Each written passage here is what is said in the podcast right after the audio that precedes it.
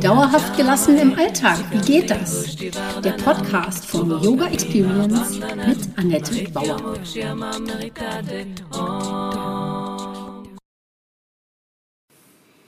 Herzlich willkommen, schön, dass du da bist. Zu meinem zweiten Teil der Wandeljahre geht es heute um Ernährung der ayurvedischen Art, die dir in dieser Zeit helfen kann. Mein Motto ist und bleibt beweglich im Kopf, gelassen im Alltag. Und das gilt natürlich auch für meine neue Serie Wandeljahre. Unter Wandel kann man die Wechseljahre verorten. Allerdings beginnt der Wandel im Leben einer Frau schon viel früher bei neuen Herausforderungen, Veränderungen oder durch Neuorientierung. Und das muss eben nicht immer in diese Jahre fallen. Ich möchte in dieser Serie Wandeljahre also mit dir gemeinsam größer denken als nur bis zur nächsten Hitzewallung. Dennoch möchte ich mit dir auch auf die Wechseljahre schauen, warum sie immer noch ein Tabu sind, wie verschiedene andere Kulturen damit umgehen und wie Frau für sich diese Zeit toll gestalten kann. Das erfährst du in den kommenden Folgen. Ich freue mich darauf, denn ich mache daraus natürlich eine große Recherche und finde mit dir gemeinsam den Ruhepol im ewigen Wandel. Mein Name ist Annette Bauer. Ich bin unterwegs als Heilpraktikerin, Yogalehrerin, Yogatherapeutin und Coachin. Das Ganze mache ich lokal in Berlin und inzwischen natürlich auch online. Meine erste Frage lautet wie immer an dich. Wie geht es dir heute? Ja, Wechseljahre. Betrifft mich nicht. genau. Hitzewallung hatte ich vor zehn Jahren ein paar Mal, dann eigentlich nicht mehr. Ich habe aber, wie viele Frauen nach 40 zum Beispiel, an Gewicht zugenommen. Meine Gelenkschmerzen, den Bluthochdruck und meinen Vitamin D-Mangel habe ich gar nicht damit in Verbindung gebracht. Die Veränderungen schleichen sich in alle Lebensbereiche und Ebenen des Körpers ein. Und ayurvedisch gesehen umfasst diese Zeit sogar 14 Jahre. Also hast du schon was bemerkt? Ja, wenn ich so Wechsel in Wandel umdeute, kann es ebenso genauso auch ein Jobverlust oder eine Trennung sein. Und natürlich gehören aber auch dann körperliche Symptome oder äh, der Wechseljahre dann dazu. Oft sind Umbruchsphasen natürlich nervig, anstrengend und auch schmerzhaft, ja. In jeder Lebensphase, da kennt der Ayurveda und der Yoga ungefähr fünf oder genau fünf davon. In jeder dieser Lebensphasen stellen sich natürlich immer neue Herausforderungen. Oder du begreifst einfach das Ganze auch als Chance. Die Wechseljahre sind gesellschaftlich immer noch ein Tabu. Für Männer sind Frauen dann einfach vielleicht nicht mehr so attraktiv, aber vielleicht auch einfach nur deshalb, weil wir nicht mehr so kompromissbereit und leicht manipulierbar sind. Frauen ziehen sich vielleicht zurück oder färben sich in großer Verzweiflung die Haare, ich übrigens auch. Und ganz hart ist es äh, für die, die diesen Übergang gar nicht akzeptieren können. Sie nutzen Hormone und Operationen, um eine Jugendlichkeit zu erhalten. Ich sage das wertfrei. Jede soll das machen, was ihr hilft. Mich stören oft kurzfristige Lösungen, ohne die Folgen recht abzuwägen. Also bitte sei gut zu dir und übernimm die volle Verantwortung für dich. Jetzt, wie gesagt, ist die Chance dafür. In anderen Ländern sind weiße Haare zum Beispiel ein Zeichen von Weisheit. Menschen mit grauen Haaren werden geehrt. Davon sind wir hier im Westen aber noch weit entfernt. Und wenn du da nicht mitmachen möchtest, beglückwünsche und feiere ich dich sehr dafür. Im Yoga und im Ayurveda geht es eher darum, anzuerkennen und zu akzeptieren, was ist. Der Weg ist also, in die eigene Kraft zu kommen und das in jeder der einzelnen Lebensphasen aufs Neue. Neue Kraft, neue Hobbys und sich neu orientieren. Das bedeutet, Frau spielt ab sofort nach den eigenen Regeln. Meine Theorie, ich leide mehr unter den Symptomen der Wechseljahre, wenn ich vorher wenig auf mich geachtet und dem Leistungsprinzip Yang immer entsprochen habe. Sorge ich schon vorher gut für mich, achte auf meine Kräfte und sage auch mal Nein, lebe ich mehr in Yin, meiner Weiblichkeit. Es bleibt aber immer ein Wechselspiel. Wir brauchen beides, Yin und Yang. Wie gesagt, das ist meine Theorie.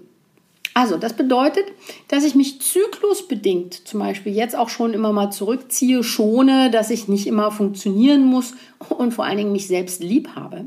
Auch mit den mehr Kilos vielleicht. Die Krux ist, dass viele Frauen genau das bis zu dem Zeitpunkt der sogenannten Menopause Also es ist ja keine Pause, die, die, die Pitta-Phase endet. Die Blutungen hören auf, also es ist keine Pause, sondern es ist ein Ende. Und bis zu diesem Zeitpunkt, diesem, an dem die Blutung endet, verdrängen viele Frauen das. Und dann haut das Ganze so richtig rein. Muss natürlich nicht sein, aber kann. Genau, und dann gibt es jetzt zum Beispiel Bewegung in den Wandeljahren, also zum Beispiel Yoga, Sport, solche Sachen. Regelmäßiger, leichter Ausdauersport und Kraftübungen dienen als Vorbeugung gegen Osteoporose und Übergewicht. Das ist zum Beispiel Kafferstörung. Bei Hitzewallen, das ist äh, Wallungen, das ist eine Pitta-Störung. Und bei Schlafstörungen und Unruhe, das sind Vata-Störungen. Achte also auf ein gesundes Maß an täglicher Bewegung und am besten im Freien mindestens 30 Minuten spazieren gehen, Nordic Walking oder Radfahren, vielleicht auch Schwimmen oder Aquafitness. Da geht ja alles. Und natürlich gibt es Yoga, Qigong, Tai Chi, um in die Balance und zur Ruhe zu kommen. Alle gleichmäßig leichten Bewegungen halten deine Gelenke beweglich und auch den Geist geschmeidig.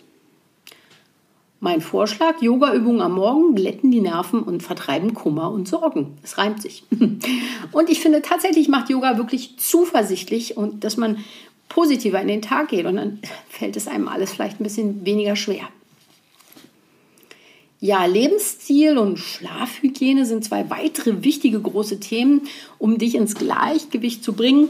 Da habe ich natürlich noch einen knackigen Artikel für dich, den ich dir in den Shownotes verlinken werde, warum guter Schlaf so wichtig ist.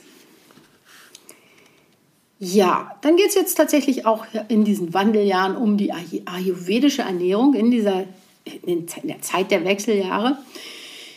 Die bekanntesten Symptome sind Hitzewallung, Unruhe, Depressionen, Schlafstörungen und Gewichtszunahme. Mit meinen Tipps kannst du den Symptomen begegnen. Diese Tipps ersetzen allerdings keine Konsultation bei einem guten Ayurveda-Therapeuten oder einer guten äh, Ayurveda-Therapeutin, um dich wirklich gut zu begleiten. Denn anders als die Schulmedizin schauen Alternativmediziner und Therapeutinnen ganzheitlich auf den Menschen und nicht nur auf die einzelnen Symptome. Das ist ja auch bei mir passiert mit den verschiedenen Sachen. Und wenn da jemand mal ganzheitlich drauf geschaut hätte, hätte gesagt, ach, das gehört dazu und das passt da rein oder so, ja. Also lege ich dir echt ans Herz, ganzheitliche Mediziner zu finden oder eben sogar besser noch einen äh, Yoga-Therapeutin oder Therapeuten. In dieser besonderen Zeit geht es um größere Veränderungen in deinem Körper. Also alles, was jetzt extrem wird, muss in den Ausgleich gebracht werden. Ja? Das ist wie so ein Pendel, das ausschlägt. Und das bedeutet, wenn du zum Beispiel zunimmst, solltest du darauf nicht als Antwort eine Crash-Diät zu beginnen.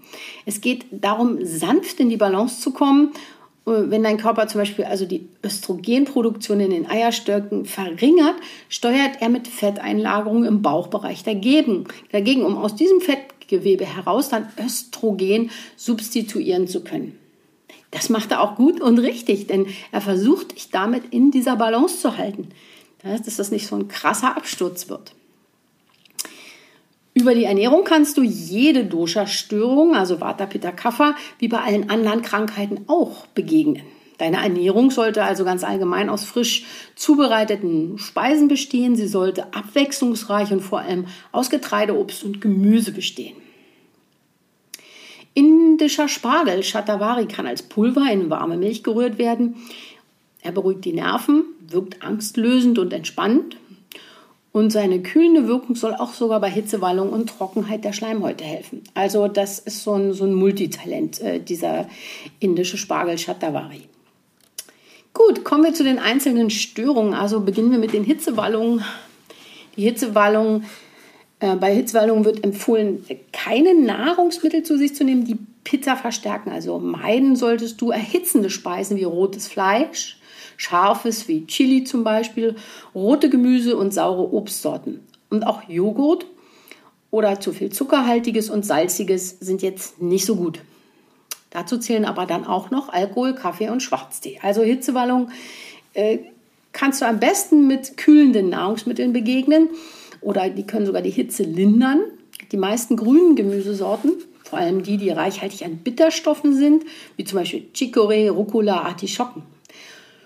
Kühlen wirkt aber auch süße Obstsorten und Milch und Milchprodukte, aber eben wie gesagt nicht Joghurt, der ist so sauer vergoren, das regt wieder die Hitze an. Dann Getreidesorten, alles bis auf Roggen und gelbe Linsen beruhigen sogar den gesamten Organismus. Feine Sache. Speziell bei Hitzewallungen empfiehlt, sich, äh, empfiehlt die indische Medizin zum Beispiel Rosenwasser oder Aloe Vera Saft. Du kannst aber auch eine Teemischung machen aus also jeweils einen halben Teelöffel Korianderpulver, Kreuzkümmelpulver, Kurkuma und zerstoßenen Fenchelsamen. Das Ganze mit einem halben Liter Wasser aufkochen, aufgießen, 10 Minuten ziehen lassen und dann abseihen.